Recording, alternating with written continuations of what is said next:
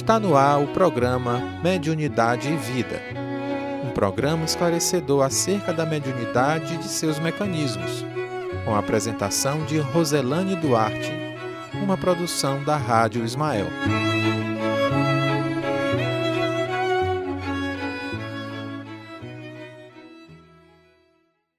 Que satisfação mais um sábado estarmos aqui para apresentar o programa Mediunidade e Vida, a mediunidade a serviço da qualidade da vida. Eu sou Roselane Duarte, estou aqui nos estúdios da Rádio Ismael, no Centro Espírita Caridade Fé, na cidade de Parnaíba, sob a supervisão carinhosa do David Senhorinho. Hoje nós vamos tratar do transe mediúnico e como devemos trabalhar a educação do espírito no transe mediúnico. O que é um transe? O transe está relacionado à questão de transcender, de ir além. Significa mais do que nunca, dentro da concepção da nomenclatura espírita, é a ideia de trespassar, de ultrapassar e ela é genericamente entendida como qualquer alteração do estado de consciência. Segundo o pesquisador Jaime Servinho, no seu livro Além do Inconsciente, transe pode ser considerado aí um estado especial entre a vigília e o sono, que de alguma sorte abre as portas da subconsciência. A vigília é aquele momento em que, ao deitarmos, o corpo começa a relaxar e estamos entrando aí num profundo relaxamento, mas estamos conscientes do mundo à nossa volta. Nós ouvimos pessoas, nós ouvimos, é, muitas vezes é, estamos diante de um rádio, uma TV, um computador, a gente tem toda a consciência do mundo que está à nossa volta porém estamos no estado de profundo relaxamento, né? Então, faz necessário sempre compreendermos essa diferença entre a vigília e o sono. O sono é quando relaxamos completamente e perdemos aí a consciência. A vigília ainda estamos consciente do nosso estado. Muito bem. Então, nesse contexto, é, Emmanuel nos lembra sempre que todos nós somos médiums dentro do campo mental que nos é próprio, associando-nos às energias edificantes se o nosso pensamento flui na direção da vida superior, ou as forças perturbadoras e deprimentes se ainda nos escravizamos aí às sombras das, do, da vida é, primitiva, nos conectando aos inferiores. É interessante ressaltarmos e é, pontuar um fator dentro do contexto do espiritismo, mas indo um pouquinho além. A gente vai pegar a fala do Cristo quando ele no Gólgota ressaltou naqueles momentos derradeiros que ele estava indo para o mundo espiritual, mas que ele mandaria um consolador prometido, que o mundo ainda não estava em condições de acolher, o mundo ainda não estava em condições de receber. Mas chegaria um momento em que as pessoas poderiam acolher e receber este consolador. No século XIX, precisamente é, no finalzinho, nos meados, lá no, no, na metade do século XIX, seguindo aí o século XX, o século XX considerado o século da, das, das ciências, das tecnologias, é, nesse período dos meados do século XIX, adentrando para o século XX, aconteceu o que nós chamamos de uma grande eclosão do, do conhecimento científico. E as ciências é, físicas elas tiveram um papel importantíssimo dentro da de, de, de desvendar aí todo o mundo quântico, né? Então, a física quântica, ela nos trouxe informações novas a respeito dos mundos paralelos, a respeito do mundo espiritual, ampliando assim a nossa compreensão da espiritualidade. Então, o terreno da cientificidade foi um elemento importantíssimo para que pudesse chegar à doutrina espírita, trazendo aí toda uma, uma religiosidade, mas também a sua filosofia dentro da especulação a respeito dos mundos, a respeito da vida, a respeito da nossa essencialidade existencial. E tudo isso para quê? Tudo isso para podermos melhor nos conectarmos a essa força sagrada, a essa força divina que nós denominamos Deus, né? E nesse contexto, o que, que nós queremos ressaltar? O que, que nós queremos dizer no contexto aí dessa cientificidade da, da física quântica? É que as, as pesquisas identificaram um fator que durante muito tempo foi hipotético, mas a ciência ela trabalha com o que? Ela trabalha com hipóteses, que são teses que precisam ser é, comprovadas. E essas hipóteses, elas carecem aí do método de experimentação. Experimentar é trazer o fenômeno à mente e a comprovação com provas, trazer aí as provas, né? Uma certa certificação de veracidade, uma certificação de certeza em que essa certeza ela pode se transformar em verdade, lembrando que não, nem toda certeza é verdade. A certeza ela pode ser individual ou ela pode ser é, um olhar, um ponto de vista de uma determinada comunidade científica ou de um determinado grupo de pessoas, enquanto que a verdade é universal. Então, nesse contexto, a gente tem aí um, um, uma informação das ciências físicas a respeito da, da magnetosfera. O que, que é a magnetosfera? A magnetosfera ela parte é, da compreensão de que o nosso mundo ele está, nós estamos mergulhados, a nossa atmosfera ela ela é composta de ondas eletromagnéticas. Nós estamos mergulhados aí nessas ondas eletromagnéticas, né? E seria impossível a tecnologia se desenvolver se não fosse as forças das ondas eletromagnéticas, das, for das forças magnéticas, das forças elétricas, né? Seria impossível. Hoje a gente pode mandar uma mensagem para alguém que está no Japão e chegar em segundos. E tudo isso por conta de quê? Por conta do desenvolvimento da ciência, da descoberta aí dessa magnetosfera, das ondas eletromagnéticas, que através de uma comunicação com os, satélites promovem todo esse esse processo, né?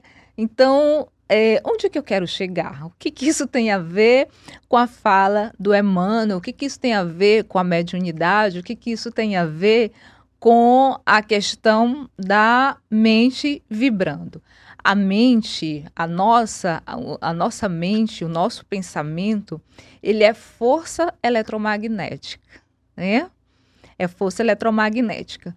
E isso não é uma crença, isso é um conhecimento. Hoje a gente já tem cientistas que, através de indutores da força da mente, já conseguem movimentar objetos. A robótica já trabalha com isso, né? Através da indução da força do pensamento, já consegue aí fazer com que a força, a energia do pensamento, ela mova objetos. Então, isso durante muito tempo acontecia, mas é, como não havia o conhecimento, é, a lacuna do desconhecido acabou sistematizando esses fenômenos como sobrenaturais. O que, que é o sobrenatural? O sobrenatural é o desconhecido. A partir do momento que compreendemos que aqui, no nosso contexto, no nosso mundo, na nossa vivência, os elementos é, físicos, os elementos eletromagnéticos, são tudo natural, né? Aí a gente muda de categoria. Então, o, o, o Emmanuel nos traz uma reflexão a respeito da mente. Ele fala de campo mental. O nosso campo mental é como um imã, porque atrai, né? E um dínamo, porque dispersa energia e produz energia também. Nós somos co-criadores do universo, né? As nossas ideias, os nossos pensamentos, as nossas ideias, elas no nosso campo vibracional, nós temos um campo energético vibracional, quando nós pensamos, né? Nós imaginamos. Roselane, mas isso é muito pensar e imaginar. Mas onde que eu quero chegar com essa, com, com, com essa minha fala, né? Imaginar é criar uma imagem. Imagem é substancializar uma energia. Toda vez que pensamos, o nosso campo eletromagnético, ele cria uma imagem. É aquilo que chamamos de ideoplastia.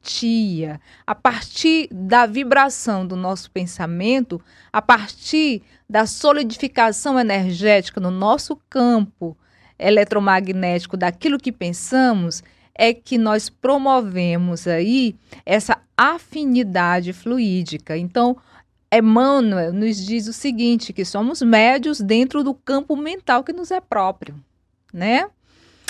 Associando, quando nós associamos o nosso pensamento a energias edificantes, nós criamos aí uma conexão com essas energias. Do contrário, nós vamos reverberar, nós vamos refletir essas energias, né? E isso a, a, a doutrina espírita, em especial, por conta da sua metodologia, que é uma metodologia didática, a metodologia de estudo, é a metodologia que traz aí os conhecimentos da cientificidade para podermos compreender o mundo e edificarmos a nossa fé, alimentando a nossa razão. Kardec já nos dizia, né? A, a fé inabalável é aquela que é, enfrenta face a face a razão. E é exatamente essa grande proposta da doutrina espírita, a edificação da nossa fé para que possamos nos conectar com Deus, mas essa conexão dentro de uma racionalidade, porque que tem, é necessário a gente entender, né, a irradiação mental, o campo mental. E a gente amplia essa concepção também para a oração, né? Quando nós vibramos, quando nós nos conectamos ao elevamos o nosso pensamento a essa energia superior, essa energia sagrada, né? E quando nós falamos de sagrado, nós estamos falando aí de um poder superior, e esse poder superior, essa essa inteligência amorosa que por questões nocionais denominamos Deus, é que nos proporciona aí essa, essa, essa conexão. Então, quando nós pensamos, quando nós vibramos, nos conectamos. Então, como está o seu pensar? Como está o seu falar? Como está o seu sentir? Como está a sua noção de ser no mundo? Como você se vê no mundo? Você se sente pertencido ao mundo, ao grupo que você está? Tudo isso toda a nossa propositura é, existencial diz respeito à nossa memória vibracional das nossas encarnações. Então, no nosso perispírito, nós temos aí a nossa memória vibracional. E essa memória vibracional é que nos dá a condição de sermos o que somos hoje. Muitas vezes nos questionamos, é, mas o que, que eu fui na vida passada? Eu queria tanto fazer uma regressão para saber o que, que eu fui na vida passada. Regressão é uma coisa muito séria, né?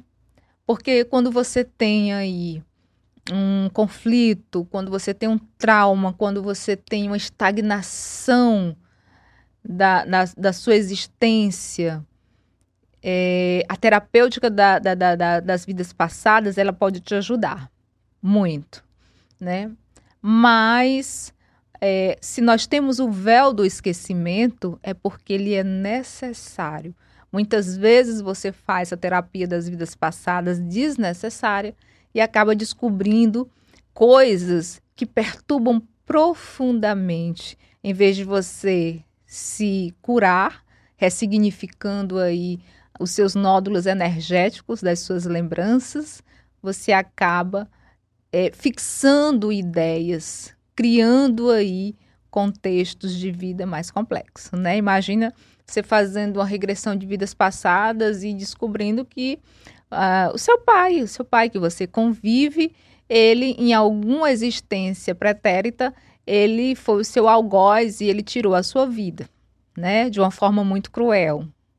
Imagine você na sua lembrança lá, na sua regressão vendo essa cena. E de repente você tem que tomar café, você tem que conviver, né? O que pode acontecer nessa circunstância? Romper o propósito existencial. Se você está sendo filha nessa existência, é porque tem o propósito de edificar o amor e o perdão, porque o inconsciente sabe, né? E quando vem à tona, é, muitas vezes a pessoa não sabe como lidar. Mas, enfim, retomando a questão do transe, e é importante sempre ressaltar aí, transe e campo mental, campo vibracional, por isso que eu falei contextualizando, né? Então, Emmanuel, ele nos lembra que todos nós somos médiums, evidentemente que há os médiums e os médiums, eu falo isso porque porque tem os médiums, que são os sensitivos, mas tem os médios ostensivos. São aqueles que possuem de uma forma muito mais potencializada a capacidade de ouvir, de ver, de, de falar, de transmitir o pensamento do espírito. Então, a partir dessa perspectiva, a perspectiva do campo mental, compreende-se que, independente do plano de vida é, no qual o indivíduo in, in, se encontra aí no nível de conhecimento moral e intelectual, a criatura com os sentimentos que lhe caracterizam a vida íntima, os sentimentos que caracterizam a vida íntima, emite emite raios específicos e vive na onda espiritual com que se identifica. Então nós somos o quê? Somos criaturas que recebemos e emitimos raios espirituais, raios específicos da onda magnética e o nosso viver ele está condicionado à forma como nós emanamos e recebemos as energias, né? Então cada médium com a sua mente cada mente com seus raios, personalizando observações e interpretações. Personalizando observações e interpretações. Porque a nossa mente é como um filme, né? A gente vai olhando e vai aí criando as narrativas que nos convém. E o que pensamos, ele está muito ligado aos nossos valores, o nosso pensamento ele é uma interpretação, né? É o que o Kant chama de, de, de juízo de valor, né? O filósofo Kant, Emmanuel Kant, ele ressaltava muito essa questão na crítica da razão pura, lá no seu, nos seus escritos sobre a questão do, do da, da racionalidade, de como a mente pode conhecer, né? É um grande filósofo da teoria do conhecimento, e ele é, lançando essa teoria, ele ressalta de que a nossa mente, ela não capta o objeto em si. A nossa mente, ela interpreta o objeto em si, né? É um causando aí um juízo de valor. todas as vezes que nós é, absorvemos uma ideia, essa ideia aí ela vem é, com os nossos mecanismos de julgamento através dos nossos juízos de valor, né? Então, cada médium com a sua mente, cada mente com seus raios, personalizando observações e interpretações, reitero, né? E conforme os raios que arremessemos, que arremess, arremess, é, arre, perdão, arremessamos, ergue-nos o domicílio espiritual. A nossa casa mental depende daquilo que vibramos, que pensamos, né? E esse, esse domicílio espiritual, essas ondas de pensamento, eles conectam com as almas que se afeiçoam. Isso, em boa síntese, equivale a repetir com Jesus. O que, que Jesus nos falava? A cada qual segundo as suas obras. Olha só, né? A cada qual segundo as suas obras. O que nós temos é aquilo que nós vibramos, é aquilo que nós herdamos, porque nós somos herdeiros de nós mesmos. E significa o que isso, né? Então, dentro da concepção da reencarnação, e a reencarnação, ela se caracteriza não como uma crença espírita, a reencarnação é um conhecimento existencial, é um conhecimento estrutural do nosso processo evolutivo. E eu falo conhecimento por quê? porque saindo da crença, do pensar é, religioso e adentrando aí as salas de aula das universidades, das grandes universidades, nos cursos de doutorado, de mestrado, de pós-doutorado, a gente vê excelentes teses de trabalhos de experimentação e de comprovação da reencarnação. A gente tem, por exemplo, uma das maiores universidades dos Estados Unidos, na, na cidade de Virgínia, em que um grupo de psiquiatras, eles possuem um núcleo de estudos da reencarnação, em que mais de 6 mil casos estudados foram comprovados, né? Então, não custa nada a gente dar uma pesquisadinha. E dentre a, a, a questão da reencarnação, a gente vê que o nosso campo vibracional ele emite, ele tem toda uma memória é, energética do que fomos, do que estamos e, evidentemente, o que nós fomos é uma referência para o estar agora, porque na realidade nós não somos, nós estamos, né? Estamos encarnados, mas a nossa essencialidade é a espiritual. E tudo isso vai refletir no presente daqui a pouco, que a gente chama de futuro. Que o futuro é o presente daqui a pouco, né? E assim como podemos entender tudo isso no contexto da boa prática mediúnica? O indivíduo ele precisa entender como funciona a sua mente e de qual é o seu potencial mental. Por que, que ele precisa entender como é a sua mente, seu potencial? É importante mais do que nunca entender todo o mecanismo, todo o processo. A gente chama de modus operandi, a forma como se opera a nossa mente. Por quê? Porque o médium ele possui uma capacidade orgânica diferenciada de captar o mundo espiritual. E o médium, assim, ele se torna um instrumento, um aparelho do, dos espíritos, mas um aparelho que precisa, acima de tudo, trabalhar aí a questão de sintonia energética para que na, no trabalho mediúnico haja uma boa interpretação da fala do espírito. E mais do que nunca é necessário a educação mediúnica. Por quê? Porque a mente, quando está em transe, é uma porta que se abre, né? E essa porta que se abre, ela precisa ter ali um vigilante, um controle sobre quem entra e qual o objetivo de quem está entrando e como acolher e muitas vezes como repelir, né? Então precisamos mais do que nunca dessas noções. E a gente tem aí é, um fator muito importante da boa prática mediúnica. Mais uma vez, o Emmanuel, é, mentor espiritual do nosso Chico, ele nos fala o seguinte: para que um espírito possa comunicar-se, é preciso que haja relação fluídica entre ele e o médium. E a relação fluídica é a afinidade energética, que nem sempre se estabelece instantaneamente.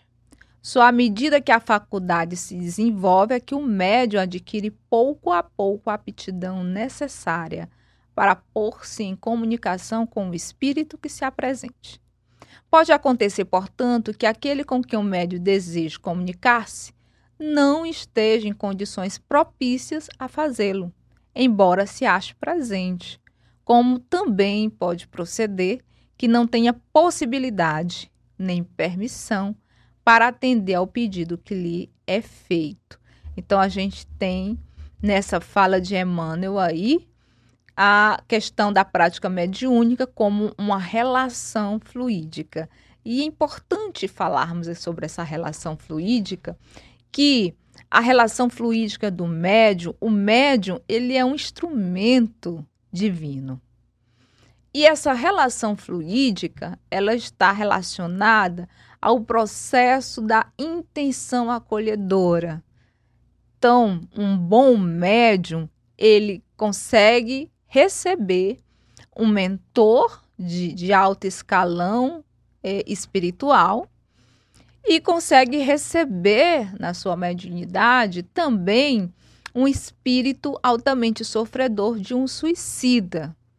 O que, que acontece aí é o processo de quê? Da, da intencionalidade do auxílio.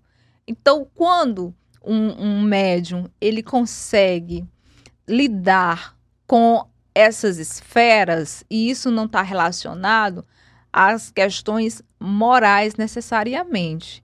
É óbvio que um médio que não tem o cuidado com as suas questões morais, ele, infelizmente, não vai poder entrar em contato com espíritos superiores. Ele só vai poder ali estar conectado a espíritos de ordem inferior, né? Agora, um médium bem preparado, a gente tem por exemplo, é, eu sempre utilizo o Chico como uma grande referência, né? Chico recebia é, informações de Celina, a grande mensageira de Maria de Nazaré, né? E estava pronto para receber espíritos de densidade fluídica muito densa, como, por exemplo, aqueles espíritos que já estavam perdendo a sua formação perispiritual e essa formação espiritual, devido a circunstâncias miméticas de é, energias densas, já estava tendo a formação de animais que a gente chama de zootropia, né? Então, espíritos com formações de animais na realidade, são aqueles espíritos muito arraigados a sentimentos inferiores que acabam aí criando uma certa mímese com energias de animais, né? Então, Chico, ele tinha toda essa disponibilidade. E o médium, mais do que nunca, ele é um instrumento de interpretação do espírito. É importante sempre, sempre, sempre ressaltar essa informação, que depende de como o médium está preparado para receber a informação, né? Então, é, o transe mediúnico, ele pode apresentar dois estados extremos. Ele pode apresentar um estado superficial, em que o médio está consciente, ou um estado profundo, que o médium ele pode estar inconsciente ou sonambúlico, né? Entretanto, entre um ou outro estado, há inúmeras gradações que caracterizam o transe parcial ou semiconsciente. No transe superficial, não há o que nós chamamos de amnésia lacunar. O que seria então uma amnésia lacunar? É o esquecimento de acontecimentos vividos ou presenciados durante o transe mediúnico. Então, muitos médiums estão ali no transe mediúnico, né? E ele comunica-se. Quando termina o transe mediúnico, ele não lembra de absolutamente nada. Fica leves impressões, leves sensações, às vezes miasmas, né? O que nós chamamos de miasmas são é, reverberações do pensamento do espírito. E aí, quando é espírito sofredor, quando é espírito que possui ainda uma carga de sentimento muito densa, muito muito ruim, né, por conta da vingança, do ódio, em algumas circunstâncias isso reverbera aí no campo vibracional do médium, mas uma equipe mediúnica bem preparada consegue dissipar esse, esses miasmas, né? O médium jamais, em circunstância alguma, pode sair da reunião mediúnica é, com sensações de desconforto, sensações de dor de cabeça, sensação de náusea, sensação de ódio.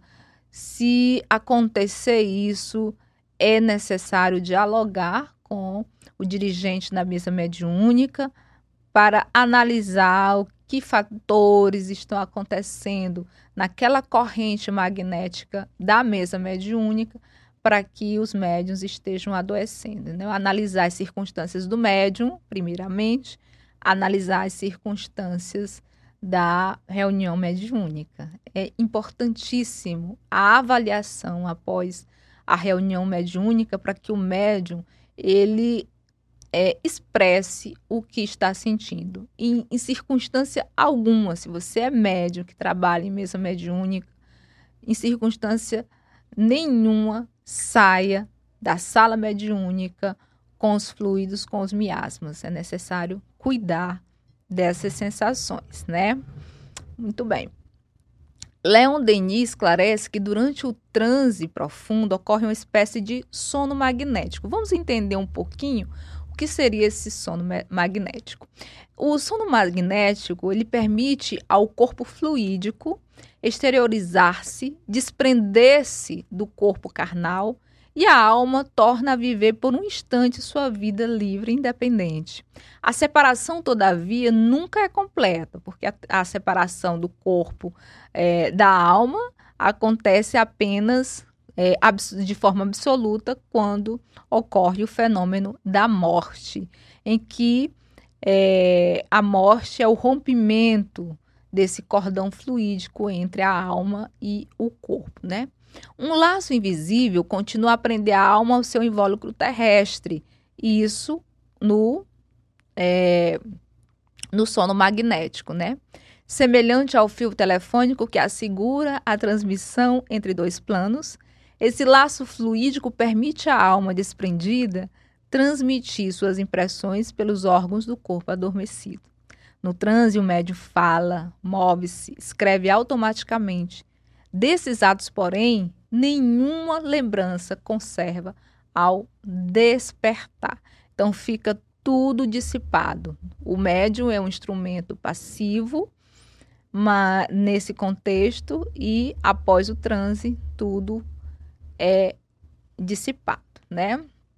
A duração do transe varia conforme as circunstâncias e as condições físicas e psíquicas da pessoa. Pode ser fugaz, imperceptível, como as, a, a, a, todas as questões circunstantes. um súbito mergulho no inconsciente, seria o transe, né? Ou pode acontecer de forma prolongada, com visíveis alteração do estado psíquico. André Luiz, ao citar o assistente Aulus na obra Nos Domínios da Mediunidade, ele nos informa que todos os seres vivos respiram na onda aí do psiquismo, né? E essa onda desse psiquismo distante que lhe é peculiar, peculiar, dentro das dimensões que lhe são características ou na frequência que lhe são próprias. Contudo, como o médio é, acima de tudo, uma, um intérprete das ideias do espírito comunicante, o orientador espiritual, ele sempre nos esclarece que, examinando os valores anímicos, como faculdade de comunicação entre os espíritos, qualquer que seja o plano que se encontre, não podemos de nunca perder de vista o mundo mental do agente e do recipiente. Porquanto, em qualquer posição mediúnica, a inteligência receptiva está sujeita às possibilidades e à coloração dos pensamentos em que vive, e a inteligência emissora já é submetida aos limites e às interpretações dos pensamentos que é capaz de produzir. E aí vem aquela pergunta: mas no transe profundo, em que o médio está completamente inconsciente, no estado sonambúlico, o espírito ele não pode usar e abusar desse médium? Olha aí a grande questão.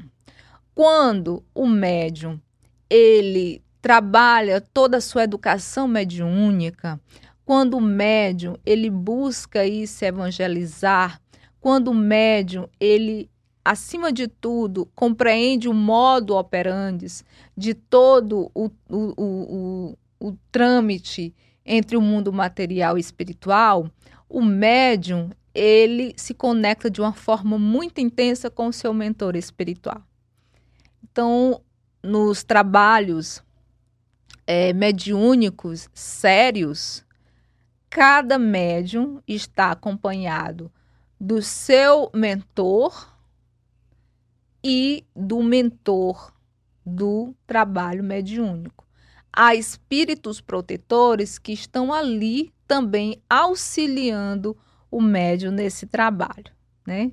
Então é importantíssimo toda a asepsia mental-moral para que essa conexão ela esteja mais intensificado. Se ocorrer algo de estranho, o mentor está ali para auxiliar, está ali para poder proteger e orientar o médium no seu momento de transe é, sonambúlico, do seu transe profundo. Né? É importantíssimo ressaltar isso, porque em outro contexto, em outra circunstância, o médium entrando em transe profundo, ele se torna um verdadeiro fantoche de espíritos malfazejos. Um verdadeiro fantoche. E ele perde a consciência, ele se torna aí não só um, uma criatura que vai ter afinidade com a vibração de espíritos inferiores, caracterizando aí um certa, uma certa amoralidade, né? Então, mais do que nunca, a mediunidade é coisa séria, precisa ser estudada, precisa estar conectada com Cristo, com os valores do, do amor do, do Cristo, para que possamos, acima de tudo, termos esse auxílio, né? Muito bem.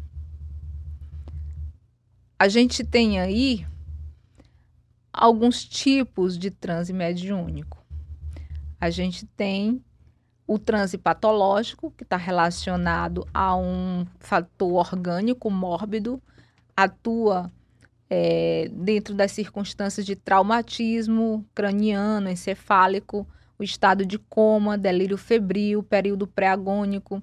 São algumas é, condições em que, suprimidas ou modificadas as relações normais com o mundo exterior.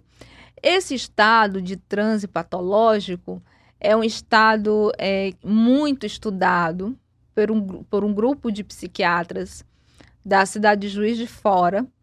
E a Universidade de Juiz de Fora tem um grupo chamado NUPS, em que eles trabalham com pesquisas a respeito da, da vivência de quase morte, né? A sensação de quase morte.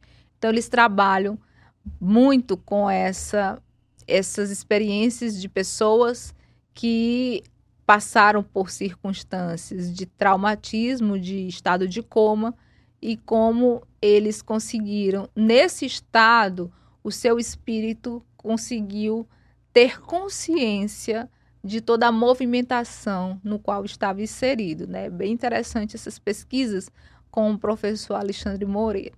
Então, a gente tem aí, além do transe é, que a gente chama de patológico, há o transe.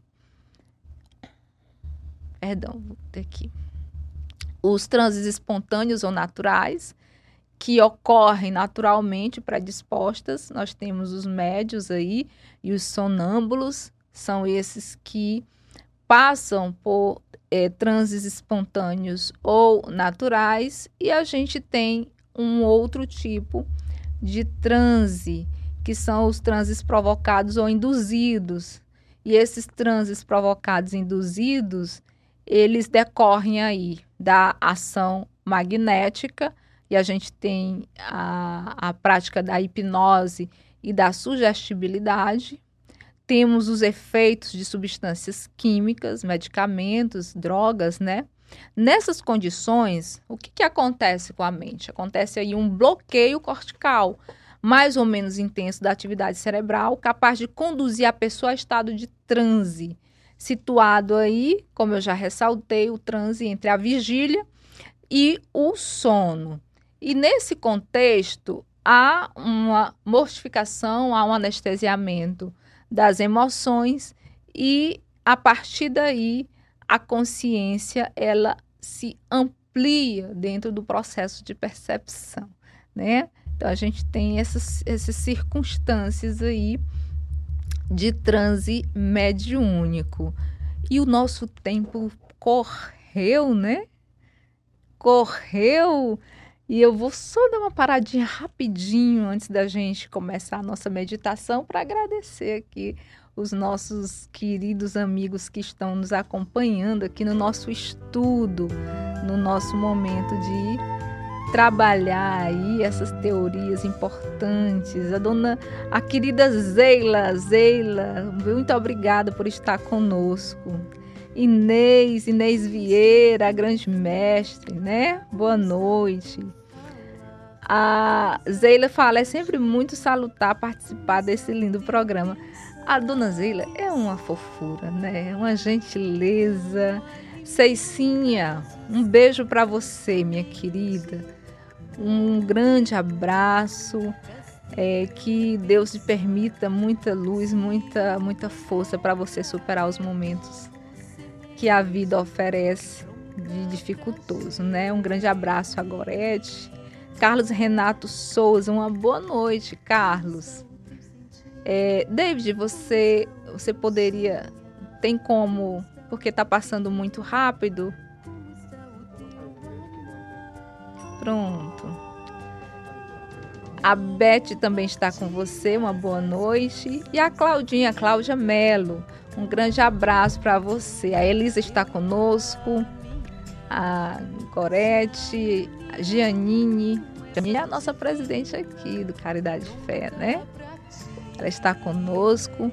Ednildes, uma boa noite. Muita paz para você, querida Giannine.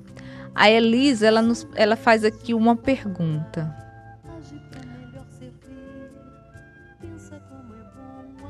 Ela diz o seguinte: pode falarmos porque sentimos sempre a presença de irmãos sofredores? Porque tudo é sintonia, então estamos sempre de vibração baixa iguais a eles? Elisa, nem sempre podemos ressaltar que a nossa vibração ela está baixa em relação a eles, né? O que acontece é que, enquanto médiums, nós temos uma força, uma energia eletromagnética diferenciada. E quando nós temos uma predisposição para ajudar, para auxiliar, esses irmãos são encaminhados para poder ficar próximos a nós, aí buscando esse reconforto. Nem sempre a questão de estar irmãos sofredores próximos de nós, nem sempre é porque a nossa vibração está baixa, né? O que acontece é quando, infelizmente, só se aproximam espíritos de ordem inferiores, espíritos malfazejos, espíritos que nos inspiram mal, espíritos que provocam aí todo um estado de mal-estar, né? Então, quando acontece esse contexto, é que precisamos analisar e avaliar aí como está o nosso pensar, o nosso falar e o nosso sentir, né? E a Elisa diz o seguinte, que o cuidado com os médios é de grande importância. A Leila Silva também está conosco, né? Um grande abraço. A Leila é lá de Irecê, lá da Bahia. É de Nildes. Boa noite para você. Um grande abraço, né? A gente tem mais a Maria de Fátima também está conosco. Muito obrigada, querida. Vamos ver aqui.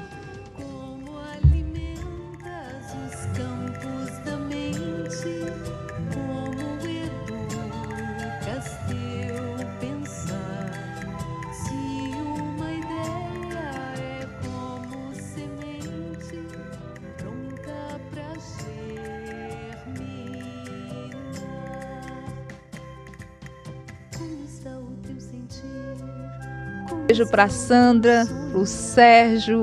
Sérgio também está conosco. A querida Fernanda, a Fernanda Castro.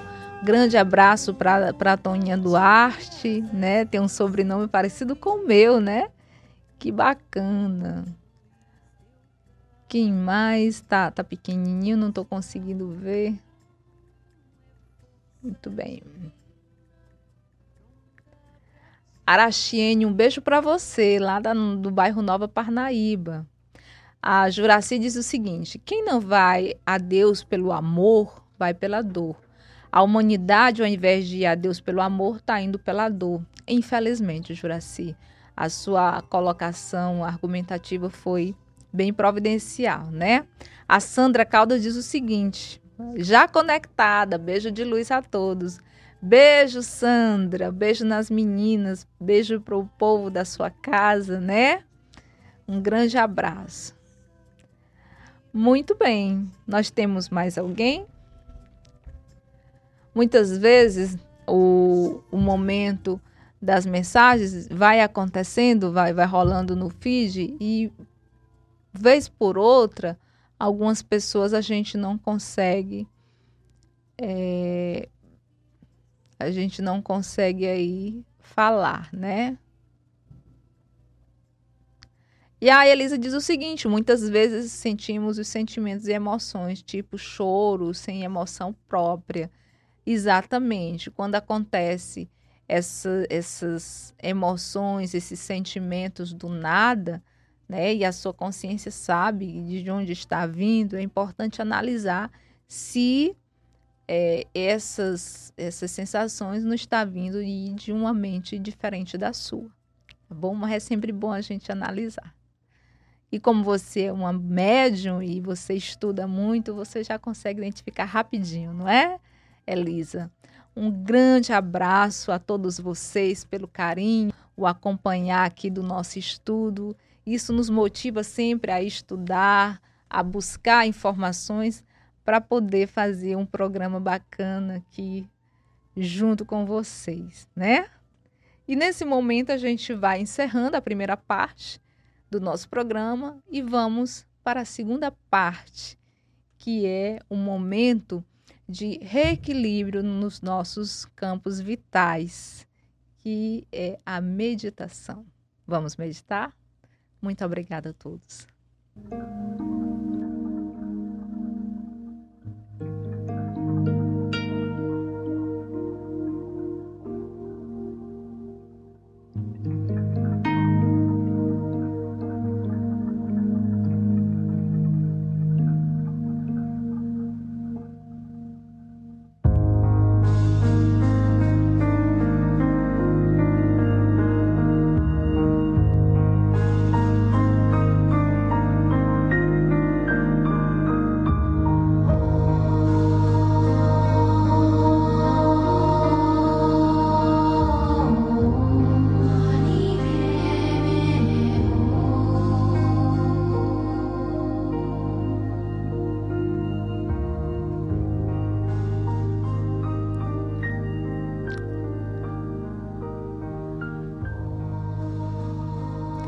Vamos nesse momento elevar o nosso pensamento a Deus, trazer a imagem do Cristo junto a nós, com a sua luz, com a sua força magnética do amor. E vamos nos conectar com toda essa energia magnânima. Vamos relaxando o corpo, mentalmente vamos relaxando os pés, tornozelos, panturrilhas. Vamos relaxando os joelhos, coxas, quadris. Relaxando o abdômen, relaxando o tórax, a musculatura das costas e vamos relaxando cada vértebra da nossa coluna até chegar ao pescoço. relaxando braços, cotovelos, punhos, dedos. Vamos relaxar a musculatura da face, a caixa craniana.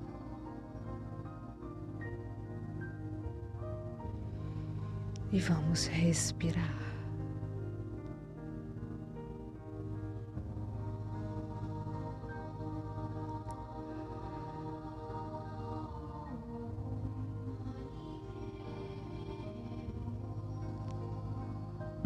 Mais uma vez. Vamos trazer o Cristo junto a nós e com suas mãos espalmadas sobre o nosso centro coronário, centro do topo da cabeça, de cor lilás, vamos mentalizar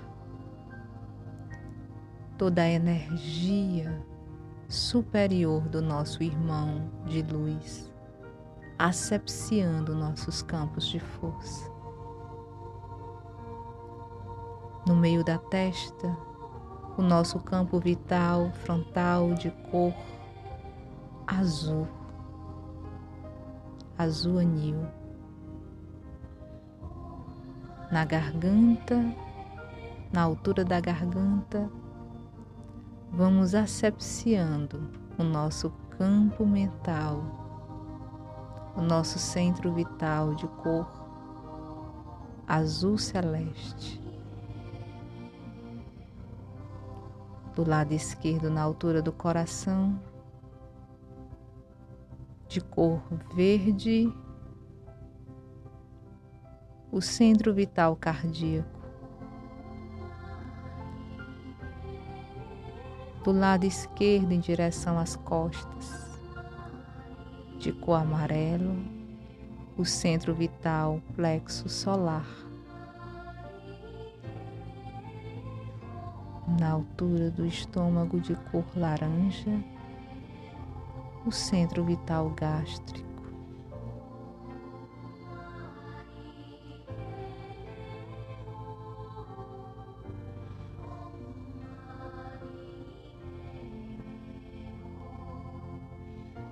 Abaixo do umbigo de cor vermelha, o centro vital genésico.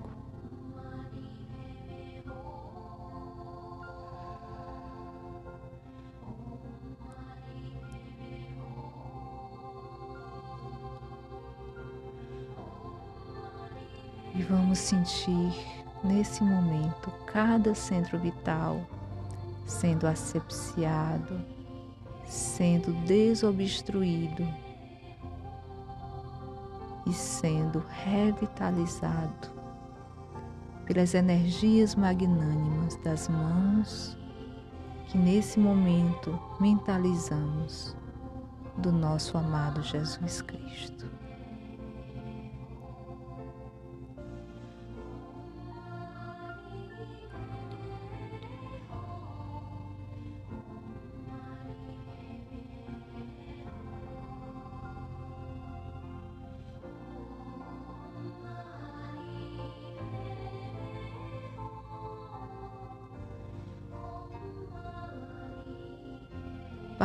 De infinita bondade e justiça, te rogamos, te bendizemos, te agradecemos, mas também te pedimos, dai-nos a força da resignação.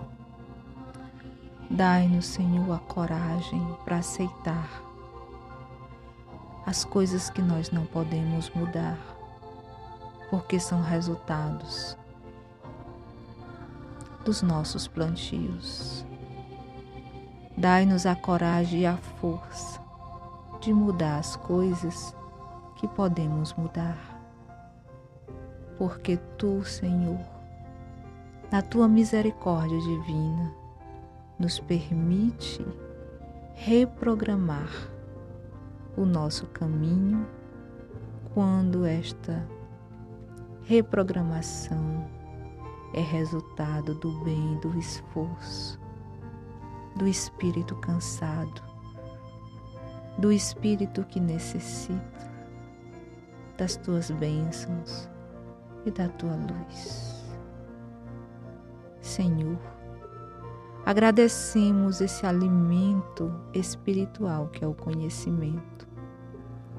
Agradecidos estamos por todos os nossos irmãos que nesse momento estão conectados, que estamos ligados, vibrando amor e paz para o nosso planeta tão necessitado das boas irradiações e vibrações. Cuida, Pai amado, de todos os nossos irmãos que sofrem, principalmente nesse estado de pandemia com seus problemas físicos, mas também com a saúde mental abalada. Sabemos, Senhor, que nenhum de nós está à deriva, abandonados. Sabemos que é Tu, Pai amado, que está no leme. Que assim seja.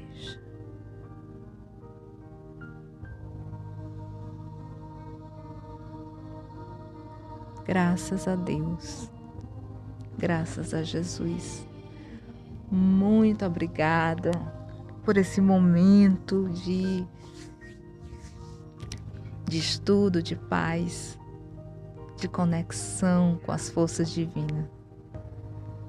Uma bênção de luz a todos vocês que nos acompanharam. E desde já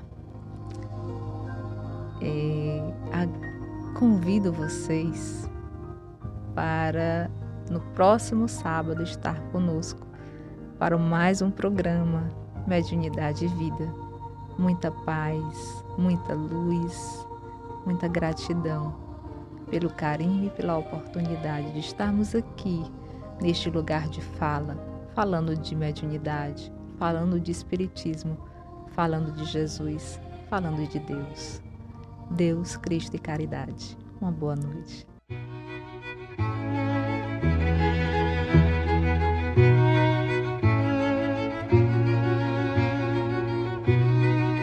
Você acabou de ouvir o programa Mediunidade e Vida, uma produção da Rádio Ismael.